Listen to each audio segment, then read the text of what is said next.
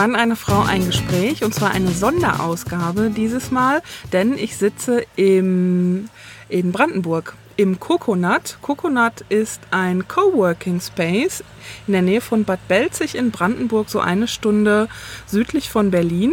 Und neben mir sitzt diesmal nicht der Christian, sondern neben mir sitzt Katja. Hallo Katja. Hallo. Und ähm, ja, Katja habe ich hier im Coconut getroffen. Im Hintergrund sitzt übrigens noch Britta. Brittas Website werde ich auch in den Show Notes verlinken. Und ähm, Britta macht hier den Bodyguard, denn wir sitzen hier in freier Natur an einem See. Und wenn ihr zwischendurch mal Grillen zirpen und Vögel hört, dann hat das alles so seine Richtigkeit. Wir sitzen hier inmitten der Natur. Ja, und Britta wird aufpassen, dass uns niemand quatschend äh, durchs Mikro läuft. Danke, Britta, schon mal an dieser Stelle. Gerne. Und wenn es Plumps macht, dann ist Britta in den See gefallen. in den See gefallen. Ja, es gibt ja auch ein Floß. Äh, wir haben aber davon Abstand genommen, das Ganze auf dem Floß aufzunehmen. Das war uns dann doch ein bisschen Besser zu heikel. Ist das. Genau. So, Katja. Hallo. Wie heißt du? Ich heiße Katja Reister. Und äh, wo wohnst du? In Berlin. Bist du da auch geboren? Nee, ich bin äh, in der Nähe von Saarbrücken in dem schönen Ort Zweibrücken geboren. In Zweibrücken. Da mhm. warst du aber nicht immer, sondern du hattest auch verschiedene Stationen im Leben schon, richtig? Ja, also ich bin da aufgewachsen tatsächlich. Ähm, dann bin ich zum Studieren nach Marburg gegangen.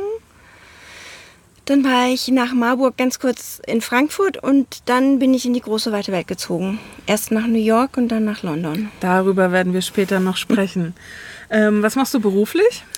Ich bin beruflich, äh, nenne ich mich Producerin. Ähm, das weiß immer keiner, was das sein soll.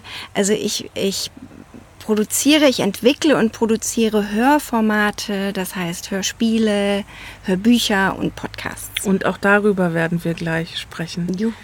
Und du machst Ferien hier in Brandenburg. Richtig. Wie kommt man dazu, Ferien in Brandenburg zu machen? Weil das so sehr, sehr schön ist in Brandenburg. Und wenn man in Berlin wohnt, bietet sich das natürlich auch an, weil es nicht weit ist. Dann äh, wollen wir jetzt gleich mal darüber sprechen, über deinen Werdegang. Also du mhm. hast ja schon erzählt, du bist äh, im Saarland geboren. Rheinland-Pfalz ist das noch. Ach, das ist noch Rheinland-Pfalz. Streng genommen, ja. Okay. ähm, dann zum Studium. Was hast du studiert? Ähm, so die typische brotlose Kunst, neuere deutsche Literatur und Medien, Amerikanistik und Politik. Nachdem ich ein, ein äh, Semester Jura studiert hatte und festgestellt habe, dass das nichts für mich ist. Was, warum war das nichts für dich?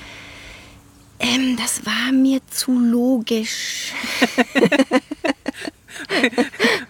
okay, gut, das lasse ich, lass ich mal so stehen. Und dann bist du zum Unlogischen übergegangen. Ja. Und ähm, deine Eltern fanden das okay oder haben die die Hände beim Kopf zusammengeschlagen? Nö, also ich glaube, mein Vater hätte das mit dem Jura besser gefunden. Meine Mutter war wahrscheinlich ähm, still und heimlich, hat sich gefreut, weil ich glaube, ich das gemacht habe, was sie nie machen durfte. Die durfte damals nicht, noch nicht mal Abitur machen von ihren Eltern aus, weil sie eine Frau war. Ah, okay. Und sie war froh, dass du äh, dann überhaupt studieren. Ja, ja, und auch, also meine Mutter hat uns alle immer sehr gefördert, was Literatur angeht. Meine Mutter ist, glaube ich, der belesenste Mensch, den ich kenne. Und hat das sehr gefördert. Und ich glaube, dass ich dann Literatur studiert habe, hat sie, hoffe ich doch, dass ihr das Freude gemacht hat. Und es hat ja auch Früchte getragen, denn du beschäftigst dich ja jetzt auch mit Literatur. Ja, erstaunlicherweise, wer hätte das gedacht? Ja. Und ähm, ja, du bist dann nach dem Studium noch mal kurz nach Frankfurt gegangen, hast du eben gesagt? Genau, ich war nach dem Studium, habe ich bei der Frankfurter Buchmesse gearbeitet. Ach, okay. Kurz in einem Projekt, das mit, mit so einer virtuellen Messe zu tun hatte.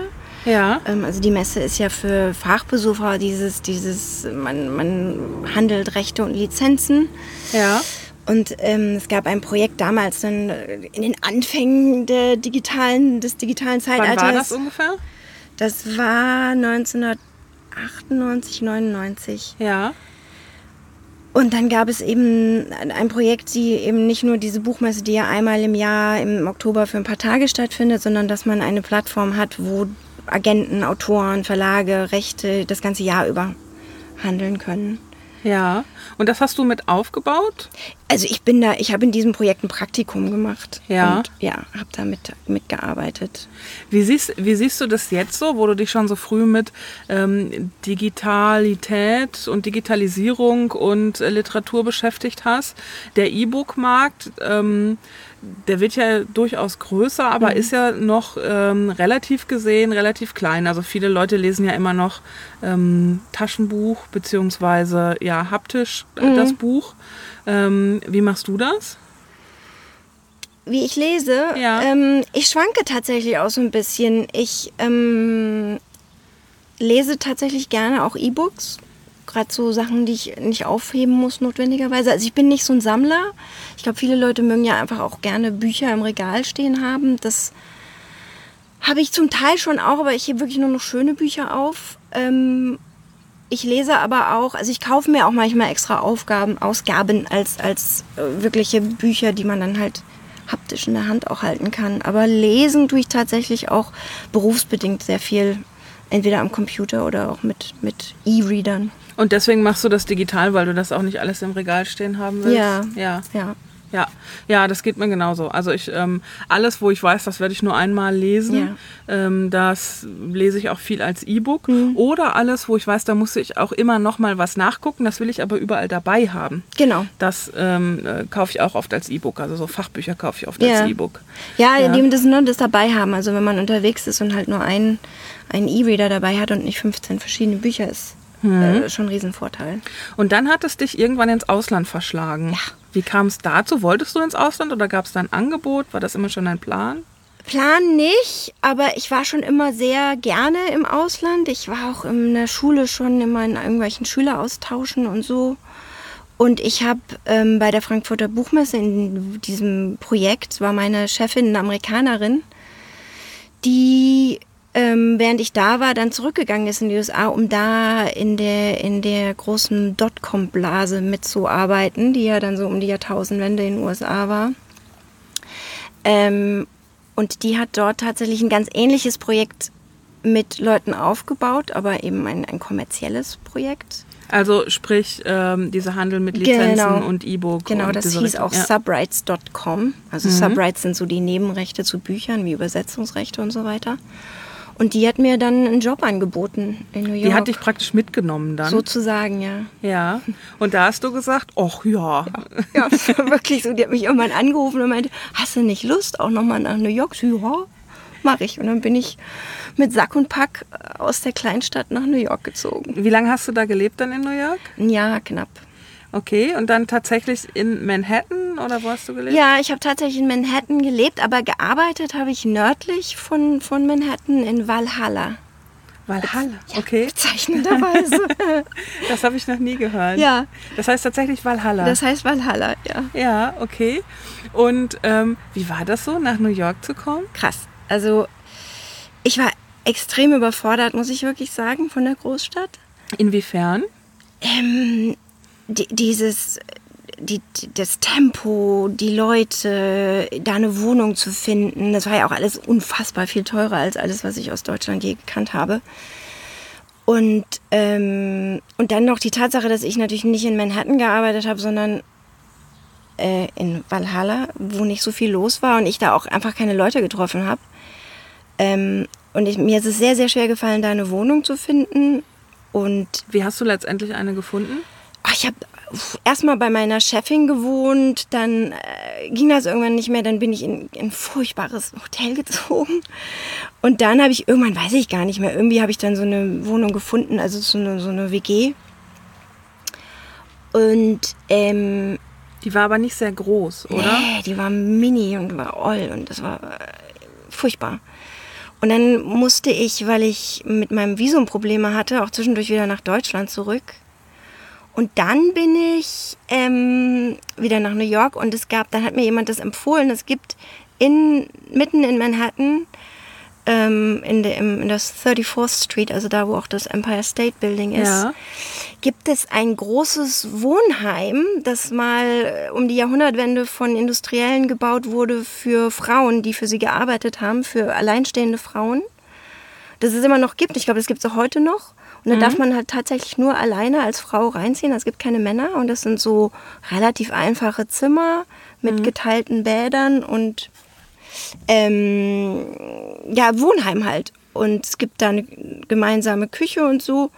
Und da war es dann besser. Da war es super. Da waren dann halt ganz, also leben tatsächlich auch Frauen, die da schon seit Und da Jahren du auch leben. Anschluss dann? Genau. Und Ah, da trifft okay. man dann viele Leute. Ja. Da sind viele Leute, die vielleicht auch nur ein paar Wochen da sind. Und da habe ich dann, das war sehr viel schöner. Ja, also hört sich schon schwierig an am Anfang. Ja. Wie alt warst du da? Na, das war ziemlich direkt nach dem Studium. Ja, So Mitte, Ende 20. Ja. Damals hat man noch ein bisschen länger studiert. also der Anfang war eher ein Kampf? Oder? Ja, ja, Also war, da bin ich richtig an meine Grenzen gekommen. Hat dich das geprägt? Ja, sehr. Inwiefern? Es hat mir gezeigt, dass ich durchkomme irgendwie. Also, Ja. dass es auch wenn es schwer wird, ähm, ich irgendwie das schaffe. Dass ich dadurch, dadurch bin ich, glaube ich, sehr viel mutiger geworden. Ja. Und dann bist du aber doch nur ein Jahr in New York geblieben. Genau, weil dann ist nämlich diese Dotcom-Blase geplatzt in den USA. Und ähm, das ganze Geld war weg auf einmal. Also die haben kein, kein Funding mehr bekommen und dadurch mussten die dann zumachen. Und meine Arbeitserlaubnis war an den Job gekoppelt. Und dann sind die Amerikaner da relativ streng. Du musst dann innerhalb, glaube ich, von 30 Tagen das Land verlassen. Okay, Job weg, Arbeitserlaubnis weg Genau. und Katja zurück in Europa. Katja zurück in Europa. Und dann bist du zuerst nach Deutschland wieder zurückgegangen oder Nee. bist du direkt nach London Ich bin direkt gegangen? nach London. Wir hatten mit einem Literaturagenten zusammengearbeitet aus London, der gesagt hat, du, wenn du Lust hast, komm doch nach London, mach ein Praktikum bei mir. dachte ich, oh ja, cool, mache ich. Und bin dann, ich wollte nicht nach Deutschland zurück. Ich hatte dann irgendwie die große weite Welt, die Luft der großen weiten Welt geschnuppert, geschnuppert und dachte, na, dann gehst halt nach London und machst da mal Praktikum. Das hört sich immer alles so leicht an. War das, war das Glück oder war das auch Können? Oder kommt das Glück zu denen, die Dinge können und Dinge anpacken? Wie würdest du das sagen? Also ich habe immer das Gefühl gehabt, dass ich Glück hatte. Also äh, ich habe noch nie in meinem Leben so einen Plan gehabt. Ich habe nie einen starken Plan verfolgt und mir sind Sachen immer so ein bisschen in den Schoß gefallen, wobei sich das jetzt so anhört, als ob ich immer nur Glück hatte und alles einfach war. Aber ich glaube, ich habe vielleicht auch einfach Sachen wahrgenommen, Möglichkeiten wahrgenommen. Wenn mir sowas angeboten wurde, habe ich mir nicht lange überlegt und gesagt, mache ich jetzt mal. So hört sich das für mich nämlich an, dass du so eine Antenne hast für die Möglichkeiten, die sich bieten und dann so mutig bist, es einfach wahrzunehmen. Ja, ich glaube, ja, genau. Ja. Und in London hast du dich dann womit beschäftigt? Also war ich erstmal dann in dieser Literaturagentur, die vor allen Dingen Übersetzungsrechte auch für englische und amerikanische Autoren an ausländische Verlage verkauft haben. Da war ich aber gar nicht so lange schließlich und endlich, weil das natürlich auch erstmal ein unbezahltes Praktikum war und London teuer. Und ich dann, da habe ich aber dann entschlossen, dass ich gerne mal wirklich in einen Verlag rein möchte. Und Mit Kinderbüchern hast du dich dann beschäftigt, richtig? am Anfang erstmal war, genau, dann bin ich, habe ich noch eine Weile rumgesucht. Das ist dann gar nicht so leicht, in den Verlag zu kommen. Und dann habe ich schließlich und endlich einen Job im Kinderbuchverlag bekommen. Was mich gar nicht so gereizt hat zunächst, aber Aber dann war es doch schön, oder? ähm, ja, total. Ich habe das echt super gerne gemacht. Das, ist, äh, das macht totalen Spaß, mit Kinderbüchern zu arbeiten. Was ist so das, toll daran?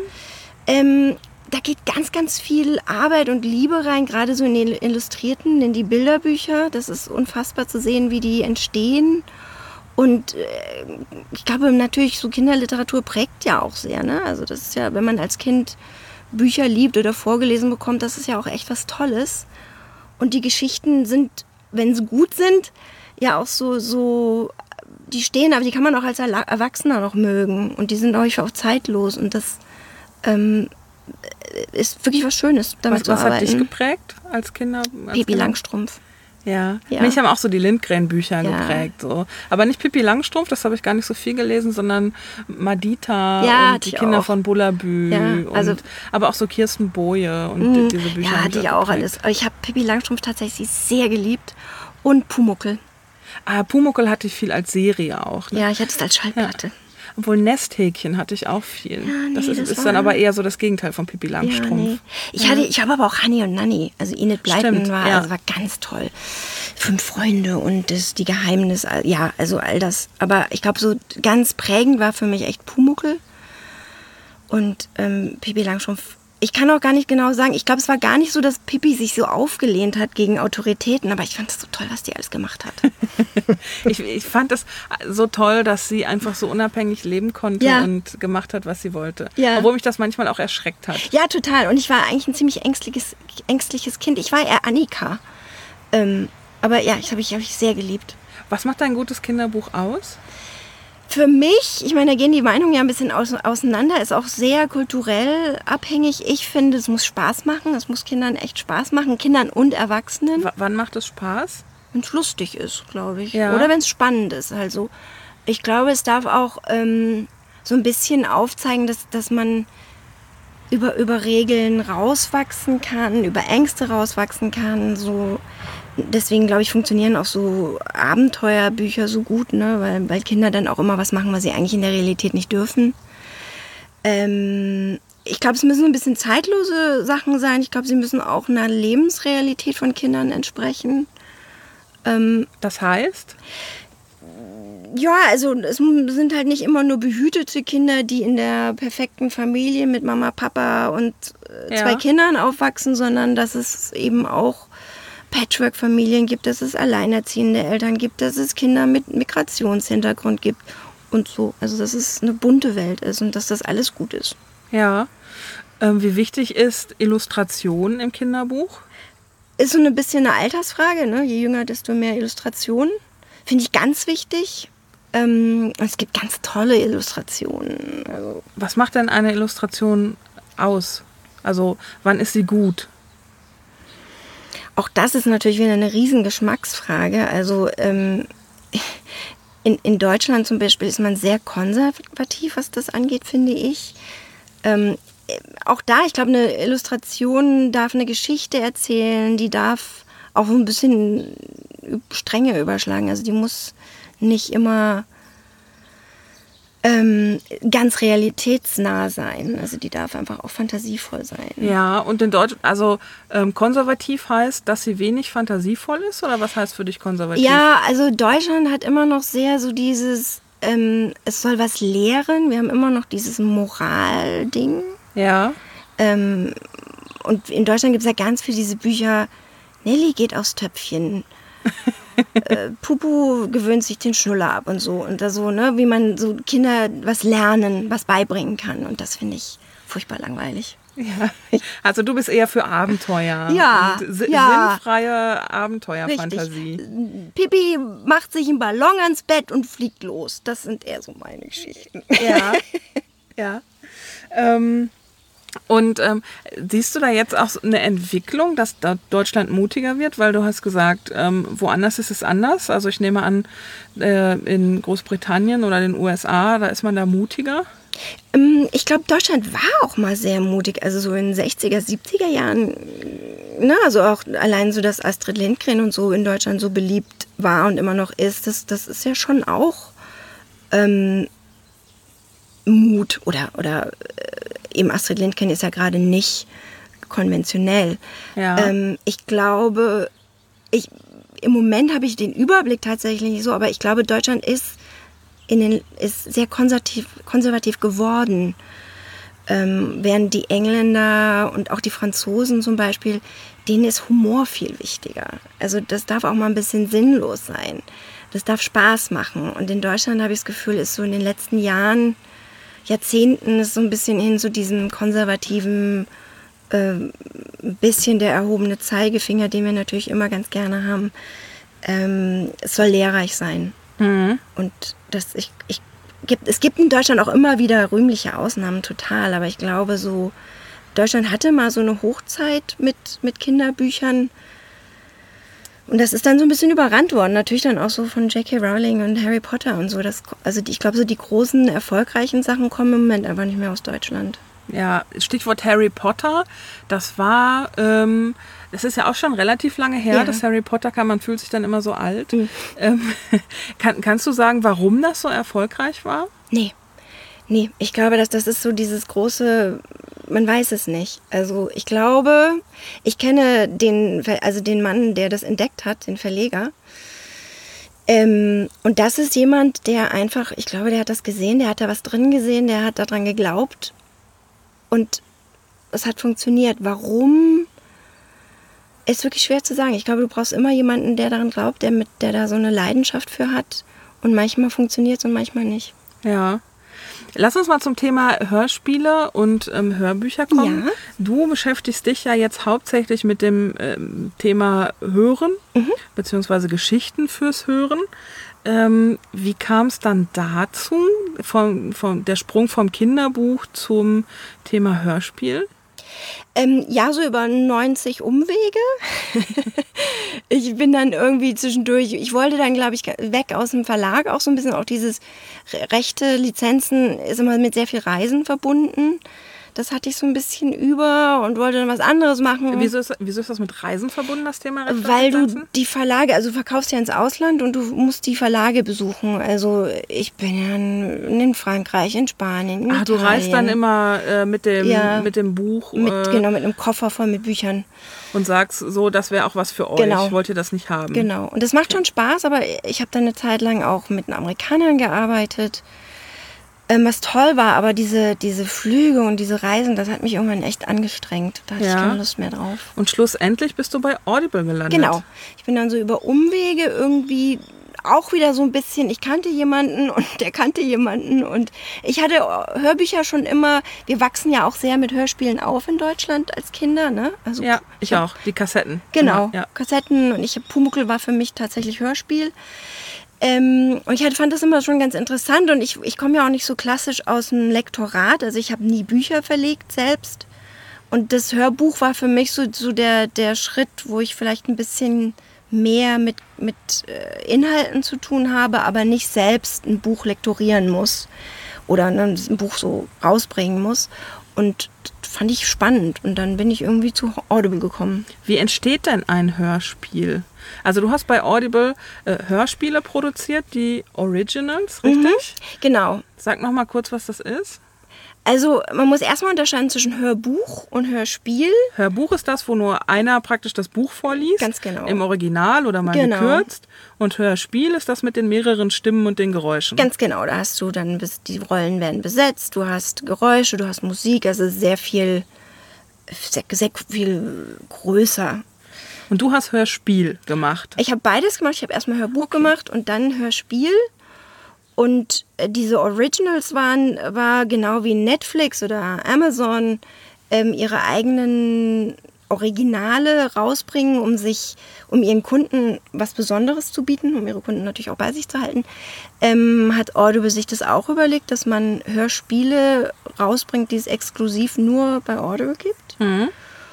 Und ähm, das war dann so eine Mischung aus, dass man tatsächlich auch ein Buch als Vorlage hat und das dann eben als Hörspiel umsetzt, also Dramatisierung nennt sich das dann oder Adaption. Oder aber auch Sachen wirklich exklusiv schreiben lässt auf das Format Hörspiel hin. Wie entsteht denn so ein Hörspiel?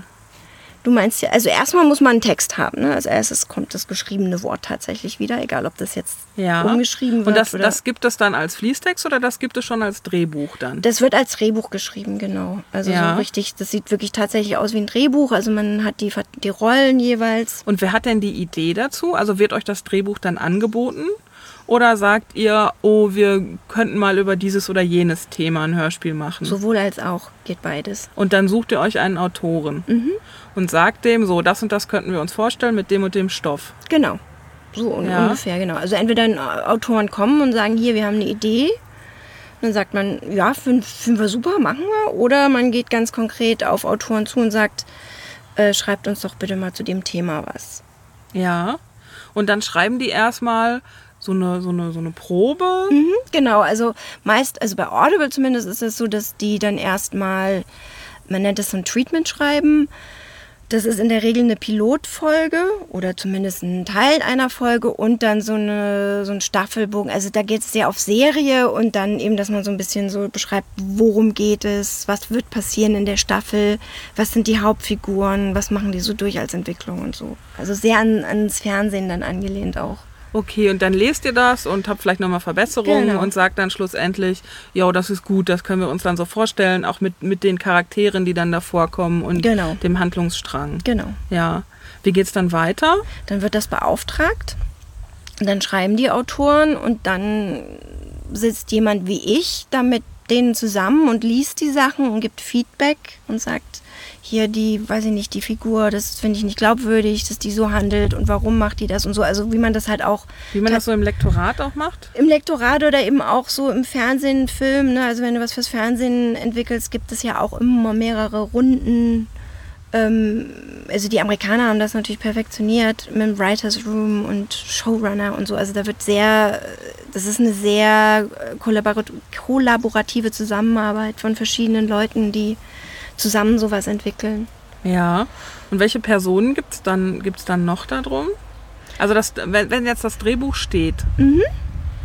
Dann geht es an, an eine Regie in der Regel, die sich das auch nochmal alles durchliest und eventuell auch nochmal Änderungen hat.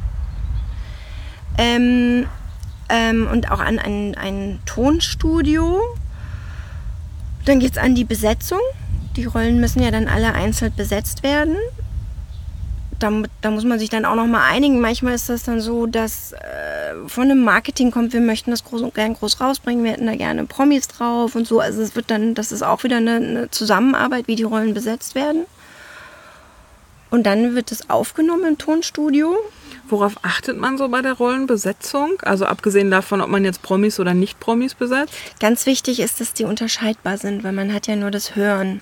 Also nicht gleichklingende männliche Stimmen, sondern dass die männlichen Stimmen sich unterscheiden, dass die weiblichen Stimmen sich unterscheiden. Genau, und dabei achtet man eigentlich auch schon beim Schreiben drauf, dass man guckt, dass es A nicht zu viele Figuren sind, weil man das ganz, ganz schwer verfolgen kann sonst und B, dass in der Szene idealerweise nicht mehr als zwei oder drei Leute auftreten und die immer stimmlich unterscheidbar bleiben, weil das ist wirklich eigentlich fast unmöglich, wenn man drei Frauen im Alter von 30 bis 50 hat, hören die sich alle gleich an. Ja, und die dürfen dann nicht gleichzeitig auftreten oder wenn sie gleichzeitig auftreten, dann nur die beiden und dann nicht die drei oder ja, vier oder, oder fünf. Ja, man muss die dann mit Namen ansprechen. Oder man macht halt, man arbeitet halt, was ich sehr gerne mache, mit ein bisschen Dialekt oder Akzent. Ja. Wenn jemand ein bisschen mit Dialekt spricht, äh, ist der sofort unterscheidbar. Ähm, genau, aber das muss man sich tatsächlich vorher ein bisschen überlegen. Und klar kann man natürlich schon auch so besetzen, dass eine Stimme sehr jung klingt, die andere ein bisschen rauchig klingt oder so. Ne? Also da muss man aber echt drauf achten beim Besetzen. Das ist ganz ja, wichtig. Ja. Und ähm, dann werden die Rollen besetzt mhm. und ähm, ja, dann wird eingesprochen oder wie genau. kann ich mir genau. das vorstellen? Genau, dann wird eingesprochen und ähm, also wenn du ein Hörbuch hast, hast du ja einen Sprecher, der im Studio ist und das runterliest. Beim Hörspiel ist das Tolle, wenn man das kann, dass man zwei, drei Leute im Studio zusammen hat, dass die richtig eben spielen zusammen. Das ist aber auch ein bisschen Luxus, das kriegt man auch nicht immer hin, aber bei den Hauptrollen ist das ganz toll, wenn man das hinkriegt. Ansonsten, das nennt man Xen, sind die auch einzeln im Studio und sprechen halt wirklich nur ihre Rolle. Ach so, die, also es ist dann eigentlich ein Dialog oder es ist mhm. dann eigentlich eine Szene, aber äh, derjenige spielt das dann einzeln und muss sich dann den Rest vorstellen. Genau, also entweder manchmal liest die Regie dann auch die andere Rolle oder man kann das, wenn das schon aufgenommen ist, heute mit moderner Technik kann man das dann auch einspielen, sodass die das hören und darauf reagieren können.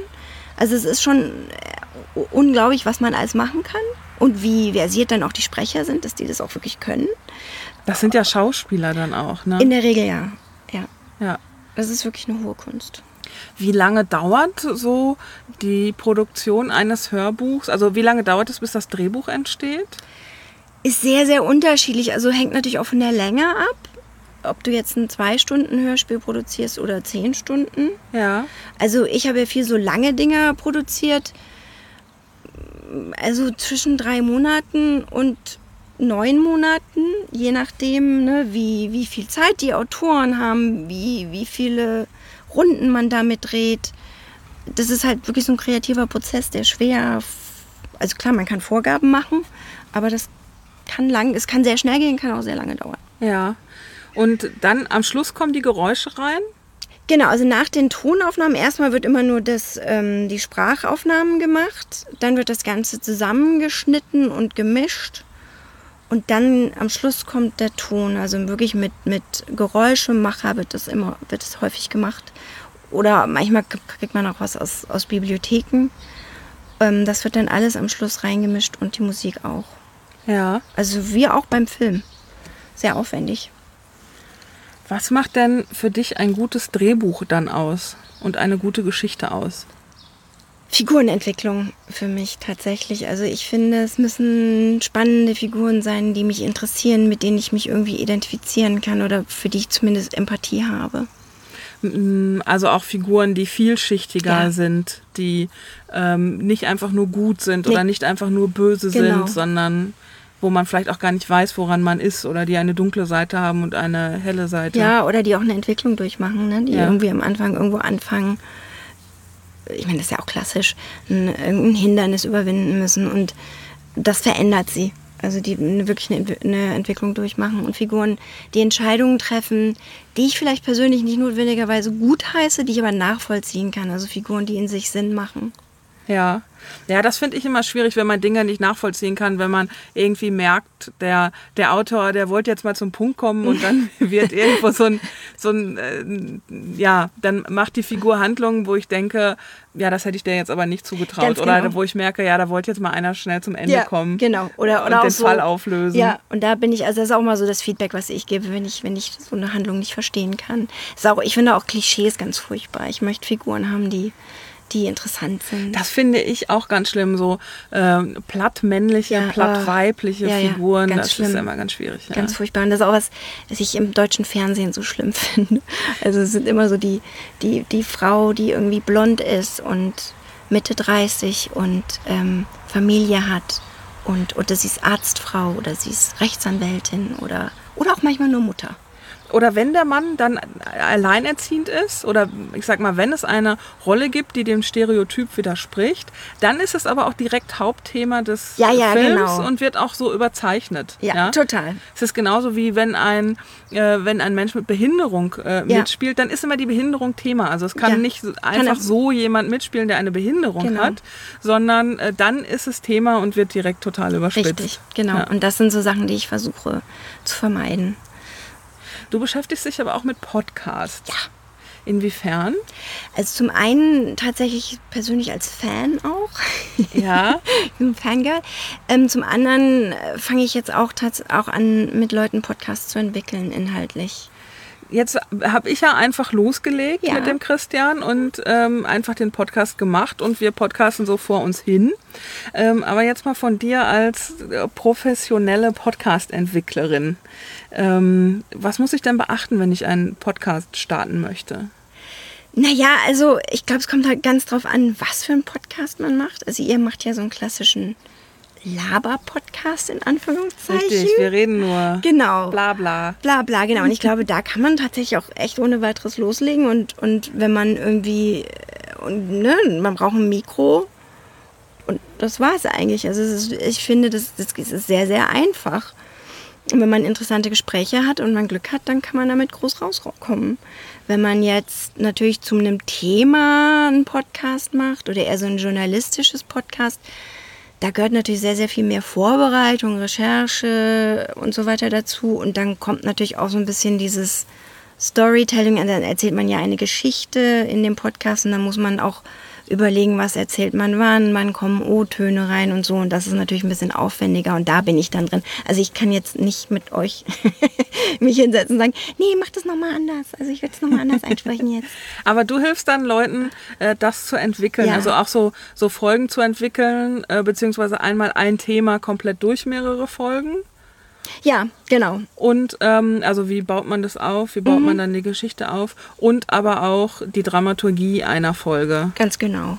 Wie muss, muss denn so eine Dramaturgie sein? Ja, das ist auch immer so ein bisschen, ne? Also es gibt ja diese klassische Drei-Akt-Dramaturgie. Das ist alles ziemlich. Was ist das? naja, du hast äh, Anfang, Höhepunkt, Ende. Ja. Und dann gibt es auch Fünf-Akt-Dramaturgie und so. Also es gibt da alle möglichen unterschiedlichen Ansätze.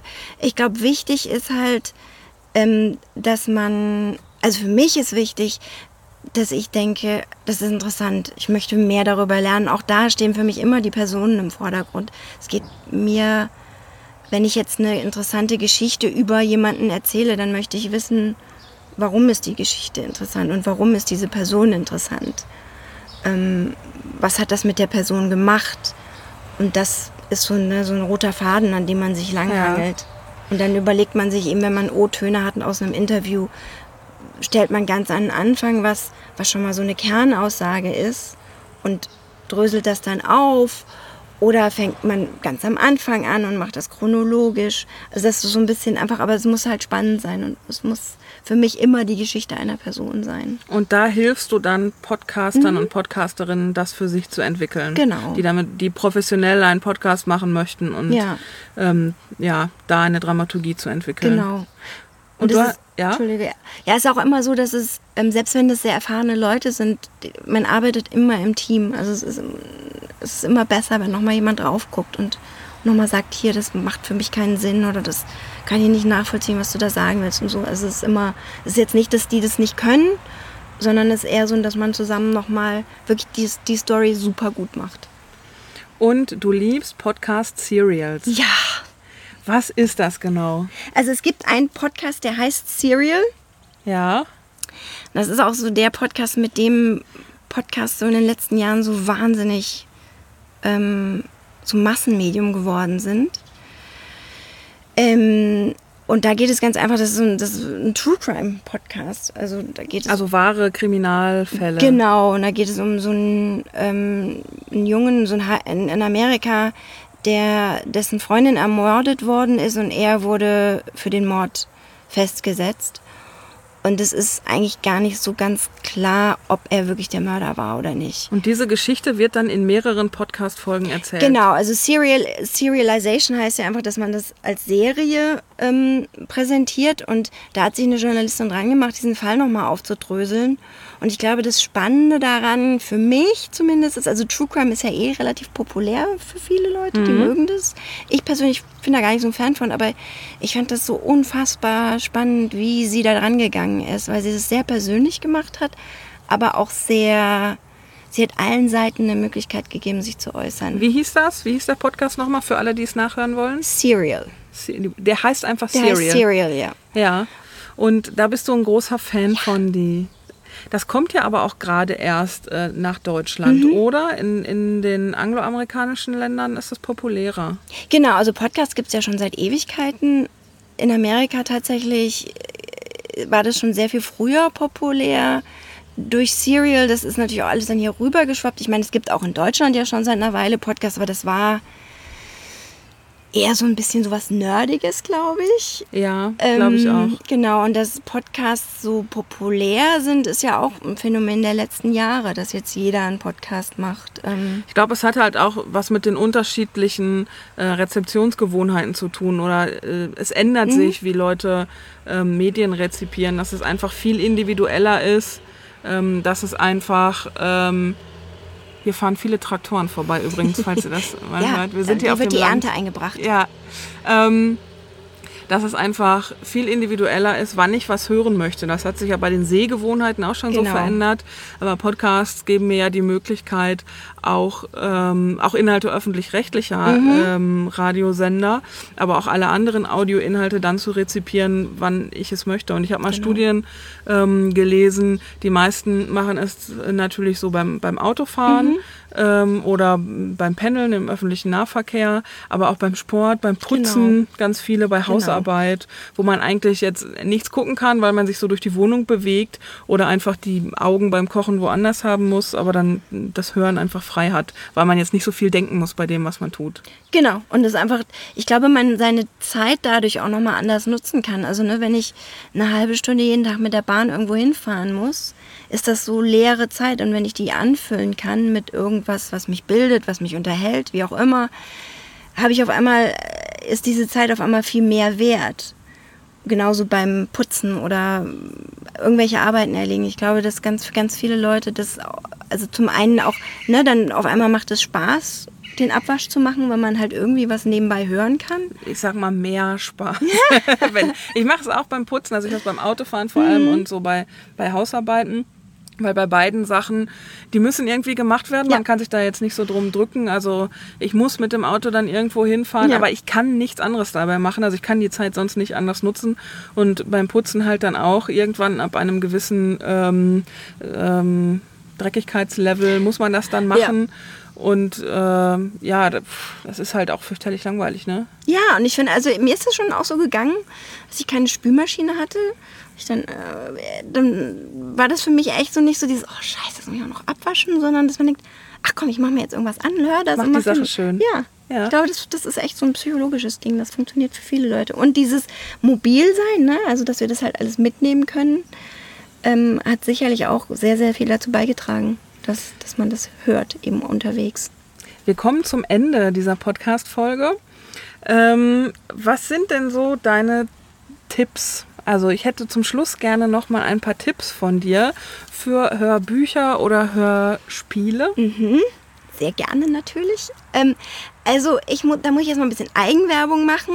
Ähm, ich glaube, dass ein Hörspiel, das ich empfehlen möchte, was ich selbst produziert habe, die Juten Sitten, ähm, erhältlich bei Audible.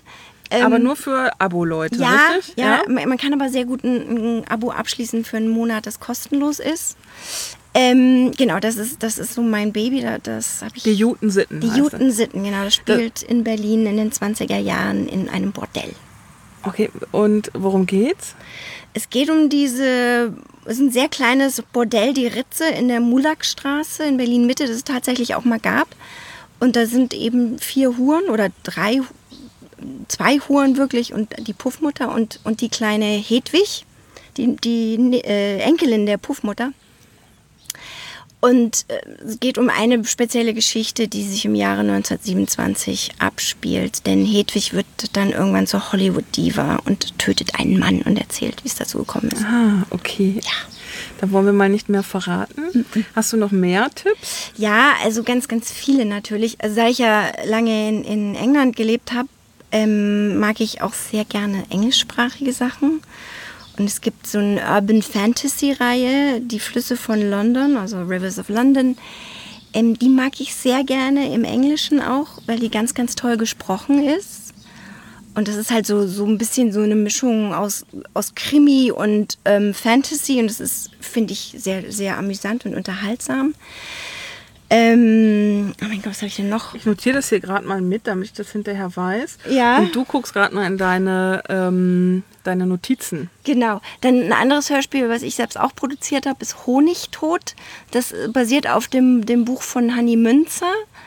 Das finde ich auch eine sehr schöne Geschichte. Das ist so eine, so eine Generationsgeschichte über Frauen, die so im, im, während kurz vor des Zweiten Weltkriegs anfängt, bis in die Gegenwart reicht.